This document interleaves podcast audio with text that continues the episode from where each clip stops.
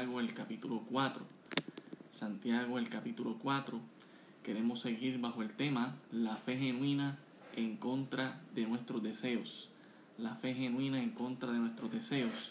Aquellos que se están conectando, si me pueden, ¿verdad?, a certificar que se está escuchando, va a ser de mucha bendición, ¿verdad? Santiago el capítulo 4. Santiago el capítulo 4. Estaremos viendo eh, los versos siguientes a los que ya hemos leído. La semana pasada llegamos hasta Santiago, eh, capítulo 4, el verso 10. Y ahora vamos a Santiago, el capítulo 4, del verso 11 en adelante. El tema es, la fe genuina va en contra de nuestros deseos. Y Santiago lo que va a hacer ahora es que nos va a exponer dos ejemplos de dos deseos mal orientados. A Santiago 4, del verso 11 en adelante, dice, Hermanos, no murmuréis los unos de los otros. El que murmura del hermano y juzga a su hermano, murmura de la ley y juzga a la ley. Pero si tú juzgas a la ley, no eres hacedor de la ley, sino juez. Uno solo es el dador de la ley, que puede salvar y perder. Pero tú, ¿quién eres para que juzgues a otro? Ah, vamos ahora, los que decís, hoy y mañana iremos a tal ciudad y estaremos allá un año y traficaremos y ganaremos, cuando no sabéis lo que será mañana. Porque ¿qué es vuestra vida? Ciertamente es neblina que se aparece por un poco de tiempo y luego se desvanece, en lugar de lo cual deberías decir, si el Señor quiere, viviremos y haremos esto o aquello. Pero ahora os jactáis en vuestras soberbias, toda jactancia semejante es mala, y el que sabe hacer lo bueno y no lo hace, le es pecado. Vamos a orar en esta mañana. Si usted está ahí conmigo, le animo a poder sacar tiempo y orar en esta mañana para que Dios nos hable a través de su palabra. Gracias Señor, te damos por este tiempo que tú nos das para meditar en tu palabra. Gracias por la gloriosa mañana que hemos tenido a los hermanos congregándonos de manera virtual, Señor, y pudiendo compartir de tu palabra, pudiendo escuchar a nuestros hermanos. Eh, Qué bueno, Señor, es la coinonía ah, que extrañamos de manera física. Sé tú con nosotros en esta mañana, háblanos a través de tu palabra, te lo rogamos y te lo pedimos, Señor, que tu palabra cale hondo en nuestros corazones, que el mensaje ah, se transmita en nuestras acciones, Señor, para que así adoremos juntos y glorifiquemos tu nombre. Gracias te damos por todo en el nombre de Jesús. Amén. Amén. Estamos ahí en Santiago, el capítulo 4 y estaremos viendo del verso 11 al 17. Ya cubrimos los primeros 10 versículos hablando de la primera parte. La fe genuina va en contra de nuestros deseos. Y veíamos ciertas características de una iglesia que se estaba levantando, siendo dispersa por todo, eh, por, todo el mundo de Oriente a causa de la persecución que se estaba levantando en contra del cristianismo. Y vemos cómo Santiago le empieza a escribir a estas iglesias, a esta iglesia que se está ah, conformando en diferentes lugares. Y él tiene una carga y una preocupación. Él está viendo que se están levantando contiendas, guerras, pleitos, ah, disensiones entre la iglesia. Y él le dice, yo creo que ustedes están enfocando mal sus deseos. Algunos están teniendo pasiones desenfocadas y pasiones desordenadas. Algunos están deseando ah, y codiciando de manera incorrecta. algunos están teniendo deleites que no son deleites correctos y por eso algunos de ustedes oran y Dios no le contesta porque ustedes lo están gastando para gastar en sus deleites. Eh, eh, algunos tienen un corazón, pero no es un corazón puro para el Señor y algunos están con risa y con gozo cuando deberían estar humillados delante de la presencia del Señor. Así que Santiago les anima y les da una manera de cómo a poder combatir, ¿verdad?, contra esos deseos eh, mal orientados y estuvimos viendo, ¿verdad?, del versículo 6 en adelante, cómo era la manera correcta para nosotros enfocar esos deseos mal orientados, enfocarlos y, alinearlos a la voluntad del Señor. En primer lugar, veíamos que debíamos revestirnos de humildad según el versículo 6 de Santiago 4. En segundo lugar, veíamos que debíamos someternos a la voluntad de Dios, alinearnos al propósito de Dios en nuestras vidas, que el deseo nuestro sea el deseo de Dios, que, nuestro, que el propósito que Dios tiene en nuestra vida también sea nuestro propósito para cumplir con su voluntad. También veíamos que debíamos resistir al diablo y, ¿verdad?, eh, eh, eh, confrontar contra la tentación, contra el, ataque del enemigo. También veíamos el acercarnos al Señor, según el versículo 8. ¿Cuán importante es eso? acercarnos al Señor y mucho más en estos tiempos que estamos pasando. También veíamos el acto externo de limpiar nuestras manos, pero también el acto interno de purificar nuestros corazones. No solamente que se vea en nuestro exterior que realmente estamos buscando glorificar al Señor, pero también en nuestro interior, que es mucho más importante, que estemos glorificando al Señor con nuestras actitudes y de obediencia al Señor. Y por último, veíamos que era importante que nos arrepintiéramos de lo que nosotros hubiésemos hecho que estaba mal delante de los ojos de Dios. Entonces, viendo todas estas características que son importantes, ¿verdad? Ahora queremos entrar a los ejemplos que eh, Santiago nos da de cómo nosotros debemos tener esos ah, deseos enfocados de la manera correcta, esos deseos enfocados de la manera correcta. La fe genuina va en contra de nuestros deseos y aún aquellos que son deseos genuinos, pero que no están enfocados necesariamente en el propósito eterno de Dios. Y aquí vemos el primer deseo, era el deseo de comunicar, de hablar, de, de comunicarse al uno al otro, pero estaba pasando algo, no se estaba comunicando de la manera correcta. Mire el versículo 11 dice, hermanos, no murmuréis los unos de los otros. Había una murmuración que se estaba levantando y esta murmuración era eh, hablando mal de los demás hermanos en la iglesia. Dice, el que murmura del hermano y juzga a su hermano, murmura de la ley y juzga a la ley, pero si tú juzgas a la ley no eres hacedor de la ley, sino juez. Así que algunos se estaban levantando como jueces en medio de la congregación diciendo tú estás mal o tú estás mal y empezaban a murmurar, ¿verdad? Es decir, hablar a secretas de otra persona, de otro hermano en Cristo. Y esto estaba causando división en una iglesia que de por sí ya estaba esparcida a causa de la persecución. Imagínense, en medio de esta pandemia, tener que estar dividiéndonos, eh, eh, murmurando acerca de nuestros hermanos. No es correcto, esto va a dividir aún más la iglesia. Ese no debe ser eh, la razón. Nosotros ahora deberíamos estar más unidos que nunca, a pesar del distanciamiento social. Deberíamos estar orando, deberíamos estar clamando, orando los unos por los otros. No es el momento, ni, ni, ni en ningún momento debe ser el hecho de eh, mostrarnos los paños ¿verdad? sucios al aire, sino que juntos ah, busquemos clamar al Señor en unidad. El deseo de la murmuración estaba entre los hermanos y esto era un deseo equivocado. El mandamiento aquí expresado, en primer lugar quisiéramos clarificar algo, ¿verdad? Porque en este versículo se habla de no juzgar a nuestro hermano. Y nosotros quisiéramos clarificar en esta mañana, en primer lugar, a lo que no está diciendo el pasaje.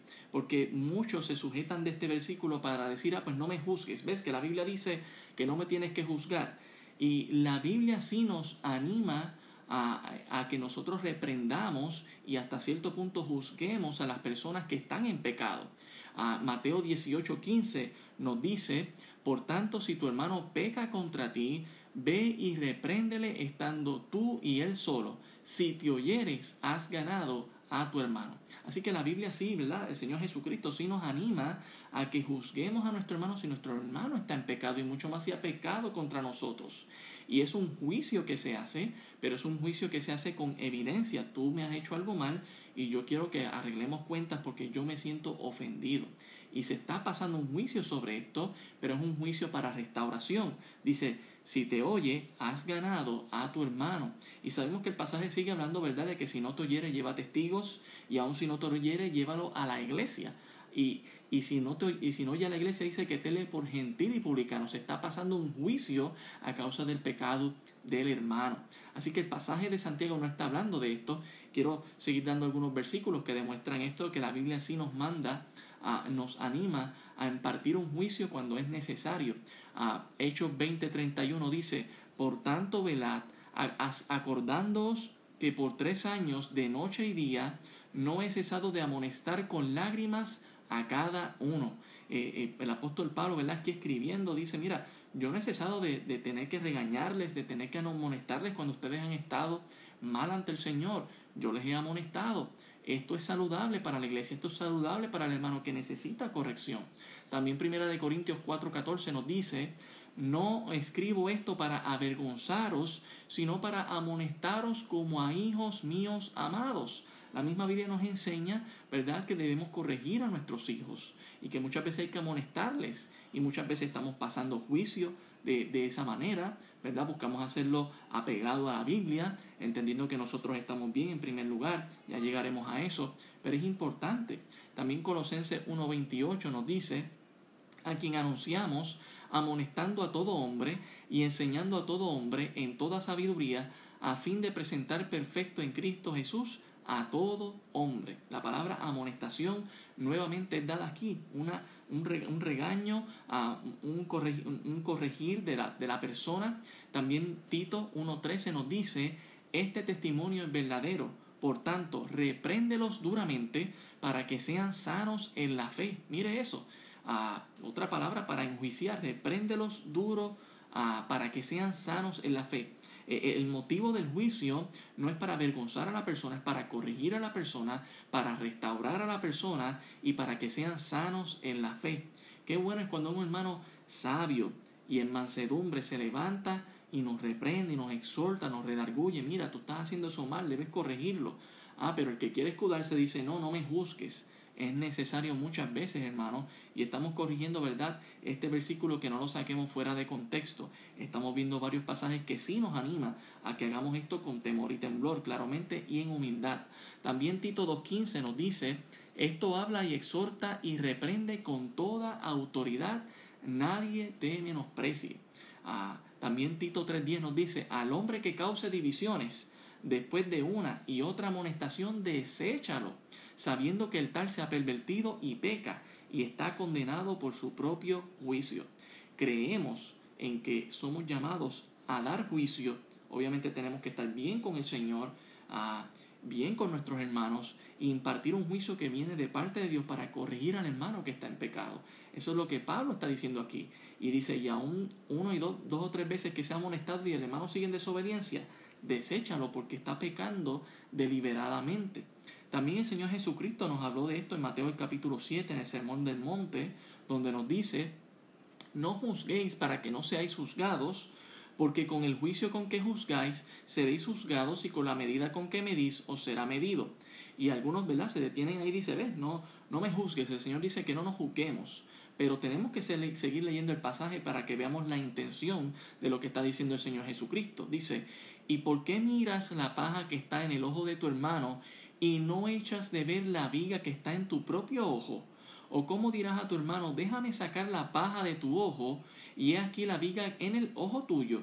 Hipócrita, saca primero la viga de tu propio ojo y entonces verás bien para sacar la paja del ojo de tu hermano. El Señor Jesucristo en ningún momento está prohibiendo el juicio. Lo que está prohibiendo es el juicio que está mal. Es decir, aquel que quiere predicar la moral en canzoncillos es decir, aquel que quiere juzgar al hermano estando usted mal. Si usted está mal y usted está juzgando al hermano, el Señor Jesucristo dice, primero saca esa falta grande que tú tienes. La comparación que hace es que muchas veces nosotros no miramos la viga, que es básicamente una de las columnas fuertes para la construcción. Es, un objeto completamente grande, mientras la pequeña falta que tiene nuestro hermano muchas veces nos es... Ah, eh, nos llama la atención y queremos corregir a nuestro hermano. Jesús dice, Primero corrige tus grandes faltas y luego corrige los pequeños defectos que tenga tu hermano. Y a eso es lo que nos llama el Señor. Eso sí, es verdad, todo tiene un lugar y una manera de ser en la palabra del Señor. Eh, podemos ver algunos ejemplos donde hermanos tuvieron que eh, regañar y redarguir a otros, como en Hechos, el capítulo 8, el verso 18 al 23, Hechos 8, del verso 18 al 23, nos dice, cuando vio Simón que por la imposición de las manos los apóstoles se daba el Espíritu Santo, le ofreció dinero, diciendo, dadme también a mí este poder, para que cualquiera a quien yo impusiera las manos reciba el Espíritu Santo. Entonces Pedro le dijo, tu dinero perezca contigo, porque has pensado que el don de Dios se obtiene con dinero. No tienes tu parte ni suerte en este asunto, porque tu corazón no es recto delante de Dios. Arrepiéntete pues de esta tu maldad y ruega a Dios si quizás te sea perdonado el pensamiento de tu corazón, porque en hiel de amargura y en prisión de maldad veo que estáis, veo que estás. Así que Pedro tuvo que pasar un juicio sobre este hombre que estaba deseando algo de manera incorrecta. Otra vez hablamos, ¿verdad? Usted podrá tener un deseo genuino. El mago quizás tenía un deseo genuino, es decir, él venía de lo que era la magia y pensó que el poder del Espíritu Santo era algo mágico que se podía obtener con dinero, pero era un deseo mal enfocado y Pedro tuvo que pasar juicio en su vida y este hombre tuvo que arrepentirse. Así que la idea de pasar juicio de manera correcta eh, eh, es, bíblica en la palabra del Señor. También en Primera de Corintios 5, todos conocemos este pasaje. En el nombre de nuestro Señor Jesucristo, dice el apóstol Pablo, reunidos vosotros y mi espíritu con el poder de nuestro Señor Jesucristo, y el tal sea entregado a Satanás para destrucción de la carne, a fin de que el espíritu sea salvo en el día del Señor Jesús hablando del hombre, ¿verdad? Que estaba acostándose con su madrastra y nadie le, decía nada en la congregación, porque quizás eh, lo que decía este hombre era, no, no, ustedes no me pueden juzgar, quien me juzga es el Señor. Pero Pablo mismo les dice, no, ustedes tienen que pasar juicio en esta persona que está pecando deliberadamente, porque si no, no estamos llevando a cabo lo que el Señor quería de nosotros. Eh, es importante que nosotros, ¿verdad? Eh, eh, estemos bien con el Señor, no estemos mal con nuestro prójimo, para que cuando impartamos el juicio bíblico y en sabia mansedumbre, no tengamos problemas con el, con el creyente, con el oyente, con esa persona que está en desobediencia.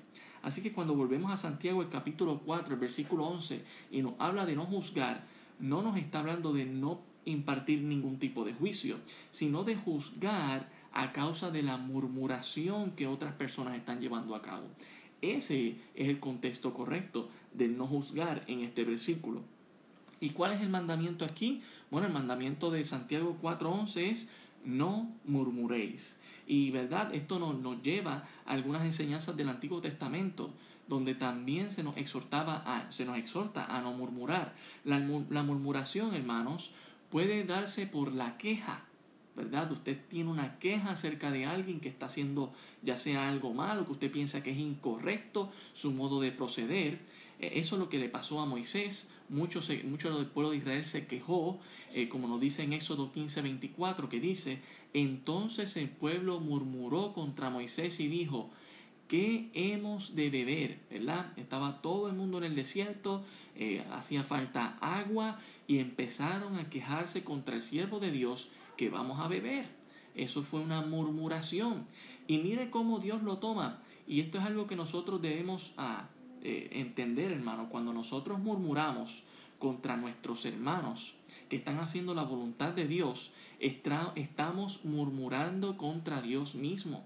Éxodo 16, 2 nos lo dice. Dice, y toda la congregación de los hijos de Israel murmuró contra Moisés y Aarón en el desierto y el versículo 7 dice, y a la mañana veréis la gloria de Jehová, porque él ha oído vuestras murmuraciones contra Jehová. Porque nosotros, ¿qué somos para que vosotros murmuréis contra nosotros? El Señor veía que la murmuración no solamente era contra su siervo, sino también contra Dios mismo. Entonces, tenemos que tener cuidado, hermano, cuando estamos murmurando, podríamos estar murmurando no solamente contra nuestro prójimo, sino también contra Dios mismo. Y usted podrá tener una buena intención, eh, usted quiere corregir algo, pues vaya hacia la persona directamente y hable. No empiece a hablar con otros. La murmuración se da porque empezamos a hablar con otro de otra persona. No confrontemos a esa persona y, y busquemos corregir lo que es incorrecto. Pero no caigamos en la murmuración porque podríamos estar murmurando contra Dios mismo. Y eso es muy importante que nosotros lo entendamos. Ah, por más bajito y secreto que se hable con la murmuración, Dios la va a escuchar. Dios está presente en todo lugar y nosotros deberíamos estar conscientes de ello. Éxodo 16, 8 nos dice, dijo también Moisés, Jehová os dará en la tarde carne para comer y en la mañana pan hasta saciaros, porque Jehová ha oído vuestras murmuraciones con que habéis murmurado contra él, porque nosotros qué somos?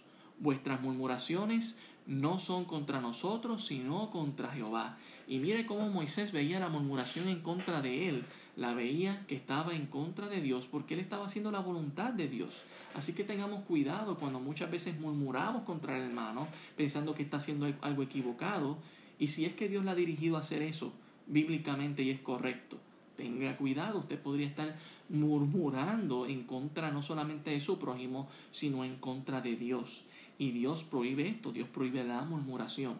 La murmuración podría apoderarse de nosotros como un amo y muchas veces no nos damos ni de cuenta ah, porque estamos simplemente acostumbrados a la murmuración y esto es peligroso. En Éxodo 17.3 nos dice, así que el pueblo tuvo allí sed y murmuró contra Moisés. Ya había tenido sed en el, capítulo 15 y otra vez vuelve a tener sed en otro momento dado y murmuran otra vez. O sea, no aprendieron la lección. Y muchas veces podríamos entender esto en nuestra mente, pero no aprender nuestra lección a diario. Y tenemos que tener cuidado con eso, hermanos. Si estamos murmurando, debemos dejar la murmuración del todo contra nuestro prójimo.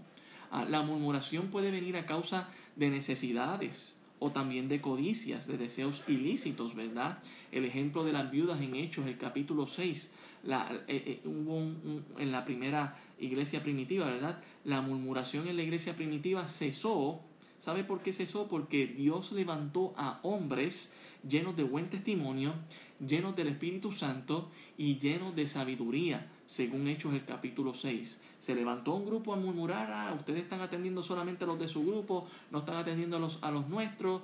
Y los apóstoles dijeron, bueno, vamos a escoger hombres llenos de sabiduría, vamos a escoger hombres de buen testimonio y llenos del Espíritu Santo para que controlen esta situación.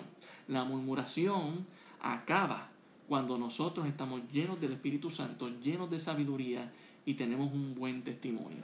Así que eso es muy importante, buscar detener la murmuración. Que si ese chisme o esa murmuración llega a usted, que usted sea la persona capaz para apagar el chisme. Que usted sea como eh, eh, eh, cuando está esa fogata encendida, que usted decide ser el que separa la madera, el que separa lo que está ardiendo para que, se, para que cese el fuego, para que cese la contienda y el pleito. Ya que esto muchas veces, hermanos, divide iglesias y mucho más, ¿verdad? Se podría prestar en estos tiempos que no nos estamos viendo, que se podría llevar a cabo malinterpretación.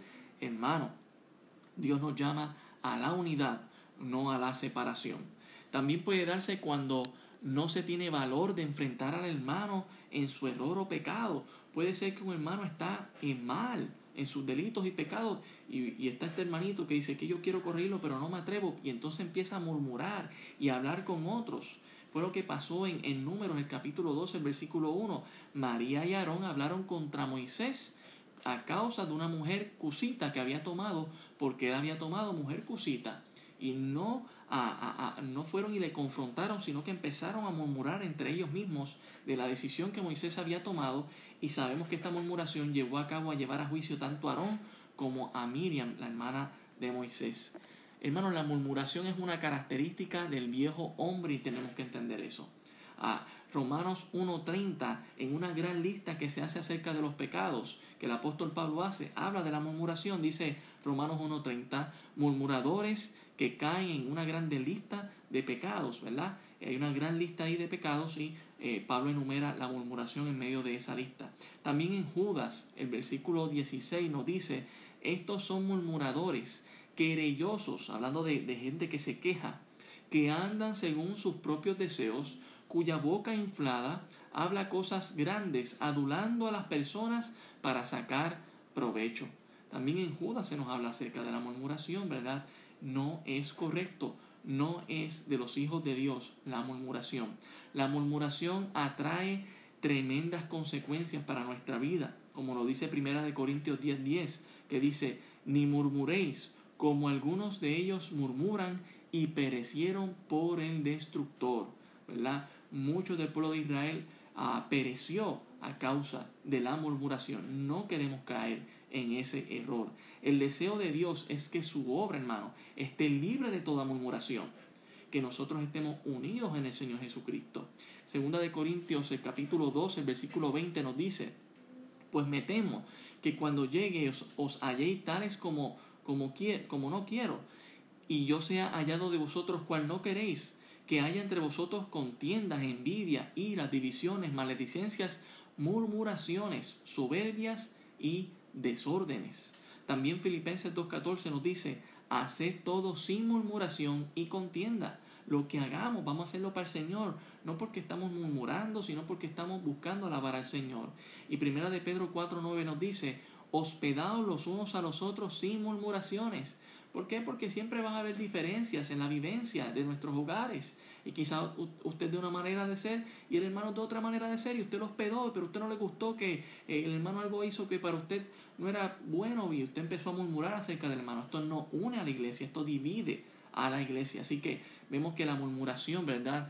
Implica consecuencias para la iglesia, implica consecuencias para nuestras vidas personales también. Murmurar y juzgar al hermano es murmurar de la ley. En Santiago 4:11 lo veíamos, dice aquí, hermanos, no murmuréis los unos de los otros. El que murmura del hermano y juzga a su hermano, murmura de la ley y juzga a la ley. Pero si tú juzgas a la ley, no eres hacedor de la ley, sino juez. Eh, esto nos convierte en jueces, hermanos, si nosotros estamos murmurando acerca de nuestro hermano. ¿Por qué? Porque estamos yendo en contra de la ley que Dios ha establecido. Dios no quiere murmuración.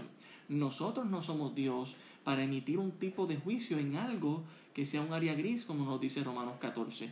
Tenemos que tener cuidado. Eh, sí, verdad, hemos visto que Dios nos anima a llevar juicio cuando el hermano está abiertamente en pecado, haciendo, haciendo algo incorrecto, y nos acercamos al hermano y emitimos un juicio para corregir su vida, para restaurarle, para que sean sanos en la fe. Pero cuando es un área gris, donde Dios no ha sido categórico en la Biblia, muchas veces eh, tenemos a pensamientos en nuestra vida o ciertas decisiones en nuestra vida que pueden ser loables ante Dios, pero no están descritas en la Biblia. ¿Quién soy yo para juzgar a mi hermano de esa manera, para caer en la murmuración, para mentir acerca de nuestro hermano? Tengo que tener mucho cuidado en no pararme en juez porque el juez es nuestro Dios. Al murmurar, le quitamos el lugar a Dios. Mire lo que dice el verso 12. Uno solo es el dador de la ley que puede salvar y perder, pero tú quién eres para que juzgues a otro. Con la murmuración muchas veces estamos levantando un juicio. ¿Y quién somos nosotros para hacer eso? Eso no es correcto. Esto divide a la iglesia. En Isaías, el capítulo 33, el versículo 22 dice lo siguiente. Dice, porque Jehová es nuestro juez, Jehová es nuestro legislador. El que pone las leyes. Jehová es nuestro rey, Él mismo nos salvará. Dejemos que Dios sea el juez, dejemos que Dios sea el legislador de nuestras vidas y el Salvador. No queramos entre nosotros mismos pasar un juicio que no es correcto en nuestras vidas. ¿A qué nos debe llevar a reflexionar esto, hermanos? ¿Quiénes somos nosotros para juzgar? ¿Estamos bien con Dios para pasar un juicio con otra persona si está en pecado deliberadamente? Pues entonces saco mi viga y entonces saco la paja de mi, amigo, de mi hermano en Cristo. Pero si no estoy bien, no debo pasar juicio. Tampoco debo murmurar y decir cosas incorrectas de mi hermano porque él tenga unos principios que no necesariamente van en contra de la voluntad de Dios. Eso divide la iglesia. Y eso es lo que estaba viendo Santiago. Así que nos da este primer ejemplo de la murmuración que se estaba levantando en la congregación. Él quería que fuera detenida y que todos nos sometiéramos y nos aliviáramos debajo de la voluntad del Señor. Y Dios sigue queriendo esto, hermano. El Señor Jesucristo en su oración dice que Él quería que la iglesia fuera una, así como Jesús y el Padre son uno. El segundo ejemplo lo vemos desde el versículo 13 en adelante y es el deseo de la prosperidad y la vanagloria. El deseo de la prosperidad y la vanagloria. Creemos, hermanos, en que Dios desea una vida próspera para nuestra vida debajo de su voluntad ¿verdad? Y prosperidad no necesariamente tiene que ver en la economía, sino que Dios pueda cumplir nuestros deseos aquí en la tierra, siempre y cuando se alineen a la voluntad de Dios. Santiago 4.13 nos, nos enseña que pueden haber deseos eh, malintencionados, deseos que van en contra de la voluntad de Dios, que no reflejan una fe genuina. Mira lo que dice el versículo 13. Vamos ahora los que decís, hoy y mañana iremos a tal ciudad y estaremos allí un año y traficaremos y ganaremos. Ah, tenemos que tener cuidado con deseos malintencionados. Cuando uno viene a Cristo, lo material pierde valor, ¿sí o no? Ah, Cristo es todo para nosotros. Pablo no lo pudo haber dicho mejor en Filipenses 3:7 cuando dice, pero cuantas cosas eran para mi ganancia, las he estimado como pérdida por amor de Cristo. La ganancia real es Cristo Jesús. También él dijo en Filipenses 1:21, porque para mí el vivir es Cristo y el morir es ganancia. Entonces vemos, ¿verdad?, este deseo malintencionado de algunos que querían traficar y ganar, pero ganancia en qué? Debajo de la voluntad de quién? no estaban alineados, no habían consultado con Dios ah, y Dios tuvo otros planes. Ah, también el deseo de ganar más puede ser una puerta al pecado de la codicia, ¿verdad? No estamos hablando de que uno aspire a una mejor condición de vida siempre y cuando no sea el afán, Porque el afán nuestro en todo caso debería ser Mateo 6:33, más buscar primeramente el reino de Dios y su justicia y todas las demás cosas os serán añadidas. Eh, eh, eh, el deseo de ganar más puede ser una puerta al pecado de la codicia. En 1 Timoteo 3:3, dando a los, las características que un anciano debería tener, dice, no dado al vino, no pendenciero, no codicioso de ganancias deshonestas, sino amable, apacible y no avaro. Ah, ¿Cuál es nuestra intención al momento de traficar o ganar algo o hacer algún tipo de negocio? ¿Será esto la voluntad de Dios o es simplemente porque nos estamos dejando llevar por el materialismo? También eh, en el versículo 8 de este pasaje de 1 Timoteo 3 nos dice, los diáconos asimismo deben ser honestos, sin doblez, no dados a mucho vino, no codiciosos de ganancias deshonestas. También Primera de Pedro 5.2 nos dice, apacentar la grey de Dios que está entre vosotros, cuidando de ella, no por fuerza, sino voluntariamente, no por ganancia deshonesta, sino con ánimo pronto. Ah, ¿cuál es el deseo de ganar? ¿Está bien intencionado o está mal intencionado? En el pasaje vemos que no se está tomando ni tan siquiera en consideración a Dios. El versículo 13 de Santiago 4 nos dice, vamos ahora los que decís, hoy y mañana eh, iremos a tal ciudad y estaremos allá un año y traficaremos y ganaremos, porque que es vuestra vida ciertamente es neblina que se aparece por un poco de tiempo y luego se desvanece. Y nos dice al principio del versículo 14, cuando no sabéis lo que será mañana. ¿Cuántos de nosotros probablemente estamos planificando todo este año y el Señor tenía otros planes? Y la pregunta era, ¿le estábamos preguntando a Dios y poniendo en consideración a Dios, Señor, ¿será que tú estás aprobando estos planes para este año? Porque Dios tenía otros planes. El plan de Dios era muy diferente. Oh hermano, el plan de Dios era tenernos en Semana Santa encerrados en nuestra casa meditando en su palabra. Algo que hace 20, 25 años atrás pude experimentar como niño. Ver cómo muchos de nosotros guardábamos Semana Santa dentro de nuestros hogares, meditando en la palabra del Señor y en todo caso si salíamos era a la iglesia a buscar y entender a Dios y su palabra. Y ahora de manera no voluntaria estamos encerrados a causa de esta pandemia. ¿Y sabe qué? Dios ha querido que saquemos tiempo para meditar en la Semana Mayor en su palabra. ¿Qué mejor momento para hacerlo? Dios tenía unos planes diferentes. En tus planes, ¿estás considerando a Dios? Muchos de los hermanos no estaban considerando a Dios en sus planes. Por eso Santiago ahora les rete les dice, bueno, ustedes tenían sus planes, ¿verdad? ¿Y ahora qué? Ustedes no saben lo que era mañana. Sus planes han cambiado. Hermano, ¿estás tú poniendo tu vida en los planes del Señor? ¿Consideras a Dios cuando estás planificando el futuro? Eso es importante, hermanos. Ah, la Biblia nos enseña sobre el contentamiento, cualquiera que sea el plan que Dios tenga para nuestras vidas. E, en Lucas 3:14 nos dice, también le preguntaron unos soldados diciendo, ¿Y nosotros qué haremos? Y les dijo, no hagáis extorsión a nadie, ni calumniéis a nadie, y contentaos con vuestro salario. ¿Estás tú contento con lo que tienes? ¿O te sientes triste y abatido? Déjame decirte, ni el millonario más millonario, lejos de la voluntad de Dios, se puede sentir contento, porque siempre va a desear más.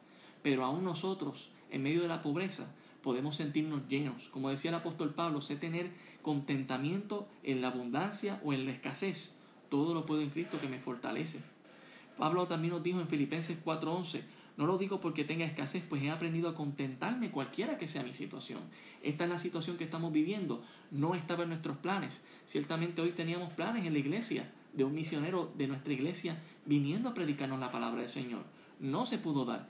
Este era el plan del Señor. ¿Estamos contentos con ello? Yo espero que sí. ¿Y qué tal de tu vida personal? ¿Estás contento con lo que Dios está haciendo, estás aprovechando el tiempo con la familia, estás aprovechando el tiempo para pasar a, solas con Dios, meditar más con el Señor, orar, leer su palabra, estudiarla. Hermano, yo te animo a que saques tiempo para meditar, para orar, para usar bien el tiempo. No sabemos cuál, es, cuál será mañana, pero hoy, trabajemos en el hoy, en tener una mejor relación con el Señor. esto es muy importante. Ah, 1 Timoteo 6, versos 6 al 8 dice, pero gran ganancia es la piedad acompañada de contentamiento, porque nada hemos traído a este mundo y sin duda nada podremos sacar. Así que teniendo sustento y abrigo, estemos contentos con esto. ¿Estamos contentos con el plan de Dios? Yo espero que sí. Pero un deseo malintencionado hace lo siguiente, planifica para el futuro y cuando Dios cambia los planes, está frustrado.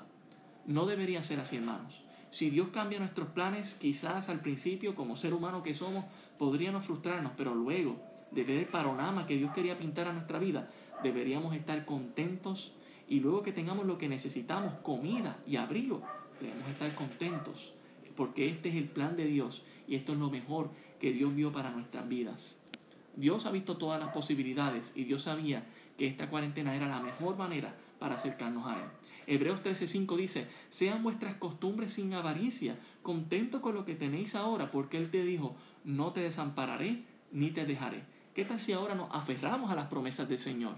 Él necesitaba ver a la iglesia aferrada a las promesas del Señor. Es importante que nosotros nos aferremos a la promesa del Señor. Dios lo ha prometido, no te dejaré, no te desampararé. El remedio, hermanos, es buscar la voluntad del Señor aun cuando Dios cambia nuestros planes. Antes de planificar debo buscar la voluntad del Señor, considerar, Señor, ¿es esto lo que tú quieres para mi vida?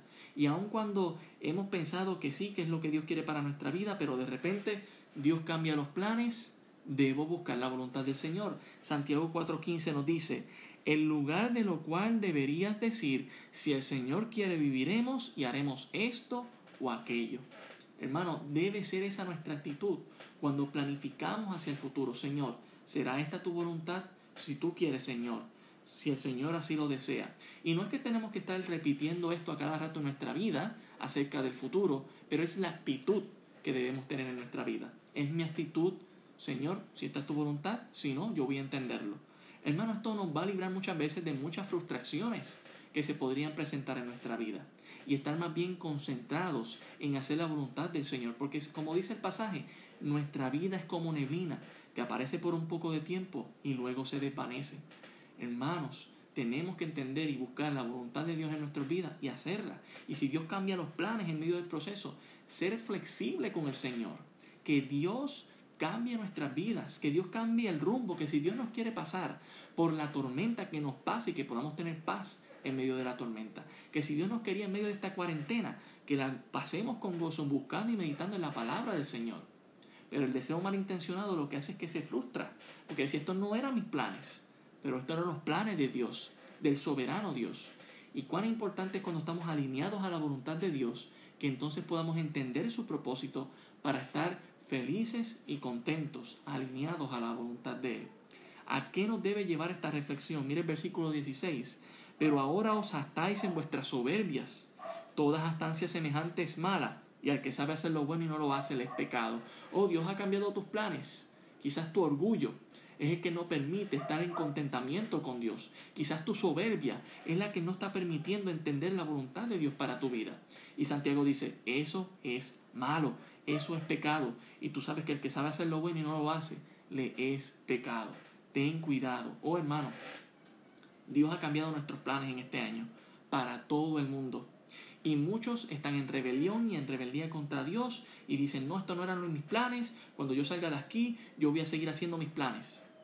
Pero Dios quería que en esta cuarentena nosotros salgamos diferente cuando salgamos, que seamos flexibles con el Señor, que si Dios quiere cambiar mis planes, yo me someta a Él, que no sea soberbio y arrogante, sino humilde y me someta a la voluntad del Señor. No nos debemos estar en nuestra soberbia, en nuestro orgullo, hermanos. Debemos someternos y ser humildes y humillarnos ante la presencia de Dios. El pecado no debe gobernar nuestras conciencias, estando frustrados de por qué ah, esto tuvo que pasar, sino, gracias Señor, tú tienes un propósito, yo lo voy a entender, yo me voy a contentar, yo voy a sentirme feliz, porque esto es una decisión, hermanos. Debemos ceder a nuestros deseos y orientarlos fuera, debemos eh, orientarlos dentro de la voluntad del Señor. Porque si lo hacemos fuera, hermanos, entonces estamos demostrando que no tenemos una fe genuina que va y que debe ir en contra de nuestros deseos. Hermanos, debemos vivir humillados ante la presencia del Señor. Señor, estos son los planes que tengo, los pongo en tus manos. Y si tú los cambias, Señor, que se haga tu voluntad en mi vida. Debo planificar, sí debo planificar, pero debo tener al Señor en mis planes. Y que si Él los cambia, Él sabe lo que es mejor para mi vida. Termino con este testimonio. En un momento dado yo estaba estudiando en la Universidad del Este, en radiología, y yo iba de camino y se explotó una goma en mi de mi carro. Y yo rápidamente me frustré. Yo venía adorando y cantando al Señor, himnos, allí, solo en el carro. Y se explota la goma y yo digo, pero ¿por qué, Señor? Me frustré al momento. Pero ¿sabe qué pasó? Que sí, dos minutos después, un choque se vio más al frente. Y yo estaba encerrado en mi pensamiento, ¿por qué esto tenía que pasarme a mí? Estaba frustrado eh, contra Dios, pero cuando entendí que Dios me estuvo protegiendo, que Dios decidió ponchar, eh, explotar esa goma para que yo no estuviese en el choque, entendí el plan de Dios para mi vida. Dios me estaba librando, hermanos. De igual manera, quizás no entendemos el propósito de Dios en medio de esta pandemia, pero Dios nos está librando. Dios nos está dando salud en nuestros hogares, Dios nos está dando oportunidad para estar con nuestra familia, Dios nos está dando oportunidad para estar con Él más de cerca, para estar en oración, leyendo la palabra, estudiando, buscando su dirección en nuestras vidas. O esta cuarentena debe servir para la iglesia para que salga transformados y para aquellos que no son parte de la iglesia vengan a Cristo Jesús y, y formen parte de la iglesia. Dios tiene un propósito en todo. Confiemos en Él. Dejemos la murmuración a un lado. No debemos estar murmurando contra nuestros hermanos. No es nuestro lugar ser jueces. O sí, Dios también nos invita a impartir juicio a aquellos que están en pecado deliberadamente, con el propósito de restaurar, de sanar. Pero también Dios nos anima a que si Dios cambia los planes, nosotros nos sometamos a Él. Y que de aquí en adelante aprendamos la gran lección de que nuestros planes deben estar en su voluntad. Oremos. Gracias Señor por tu palabra. Ella es viva y eficaz. Hoy nos has enseñado a través de ella a no murmurar y a mantener nuestros planes en tus propósitos, Señor. Que nosotros nos sometamos a tu voluntad. Que nosotros entendamos que tú deseas lo mejor para nuestras vidas que no caigamos en el pecado de la murmuración, sino que busquemos restaurar a nuestros hermanos. Que no caigamos, caigamos, Señor, en el pecado de la soberbia al tener nuestros propios planes, sino que seamos flexibles y pongamos nuestros planes en tus planes, Señor. Que si tú deseas cambiarlo, nosotros nos sometamos a tu voluntad y seamos felices, porque tú tienes lo mejor para nosotros, Señor. Gracias te damos por todo, en el nombre de Jesús. Amén. Espero que haya sido de mucha bendición este tiempo de la palabra del Señor. Eh, nuestro deseo es que usted siga meditando en la palabra del Señor en estos días. Hemos seguido la serie de Santiago hasta este punto y deseamos culminarla, pero en esta noche comenzaremos una campaña que vamos a seguirla toda la semana, si el Señor quiere, con la voluntad del Señor, acerca de las siete palabras, de las siete eh, frases que el Señor Jesucristo dijo desde la cruz del Calvario, cómo impactan hoy a nuestras vidas.